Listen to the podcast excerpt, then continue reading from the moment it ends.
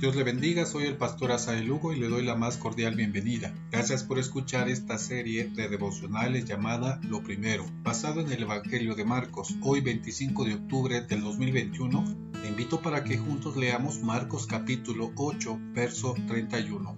Dice la Biblia, y comenzó a enseñarles que le era necesario al Hijo del Hombre padecer mucho y ser desechado por los ancianos, por los principales sacerdotes y por los escribas, y ser muerto, y resucitar después de tres días. Reina Valera 60. Otra versión del mismo pasaje dice, Jesús comenzó a anunciar a sus discípulos lo que le iba a pasar.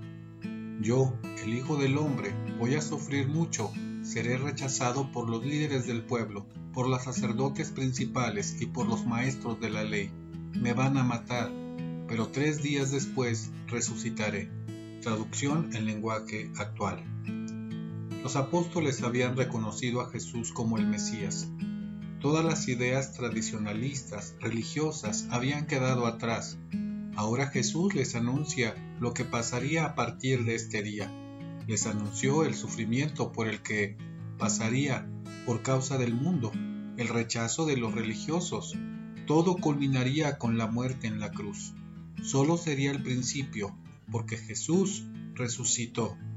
Para los discípulos, lo que Jesús anunció era totalmente diferente a la idea que había acerca del Mesías. ¿Cuáles son las enseñanzas para nosotros en este día? Este pasaje acerca de Jesús marca un punto clave porque inicia un nuevo contenido de su enseñanza. Así es el Evangelio, transforma todo y da pauta para una nueva vida.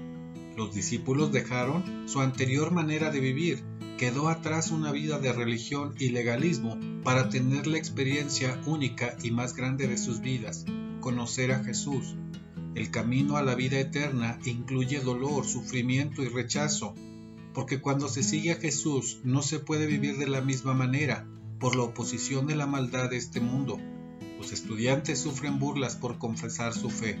Los cristianos en sus trabajos son criticados por vivir la ética del reino, el rechazo de la familia por dejar atrás las costumbres familiares, ser los locos del barrio por creer en Cristo y seguirle.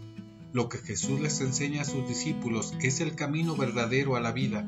Era requerido un sacrificio, el derramamiento de sangre de solo aquel que puede pagar el pecado de todos no es otro más que Jesús. Aquí radica la diferencia y es aquí donde el apóstol Pablo escribe inspirado por el Espíritu Santo lo que significa seguir a Jesús.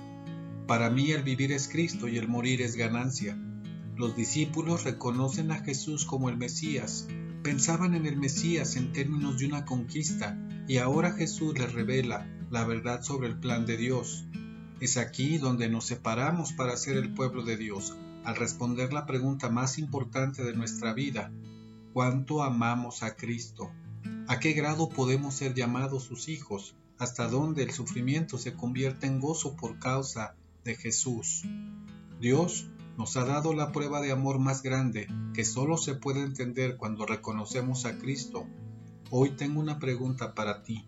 ¿Te gustaría aceptar a Cristo como tu Salvador personal? Solo tienes que decírselo él te está esperando.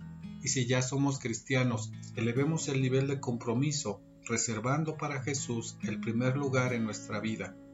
Le espero mañana para seguir reflexionando en la historia de Jesús en esta serie de devocionales llamada Lo Primero. Dios le bendiga.